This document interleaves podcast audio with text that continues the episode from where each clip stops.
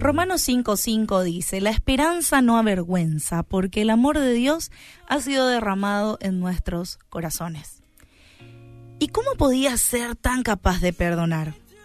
Me hice esta pregunta cuando leí lo que le sucedió a un cristiano de Corea del Sur. Arrestado por los comunistas durante la guerra de Corea, fue sentenciado a morir ante el pelotón de ejecución. Pero cuando el oficial al mando supo que este hombre era director de un orfanato, cambió la orden. Y en lugar de ello obligó al creyente a mirar mientras su hijo de 19 años era ejecutado en su lugar.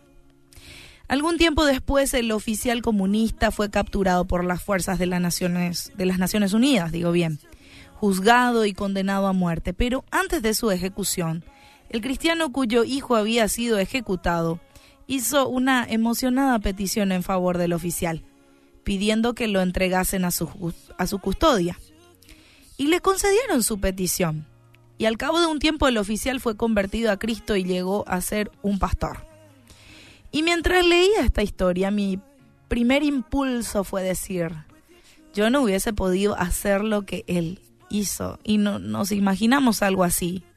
Y, y pensamos, no se lo merece, y, pensamos muchas cosas. Pero luego recordé que él no lo hizo con sus propias fuerzas.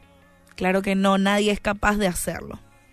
El perdón que él mostró era el derramamiento del amor de Dios en todo su corazón. Cuando Dios inunda los corazones de sus hijos con su amor, el Espíritu Santo hace que este amor tan verdadero para nosotros hace que podamos hacer lo impensable pero debemos estar dispuestos a reflejar ese amor.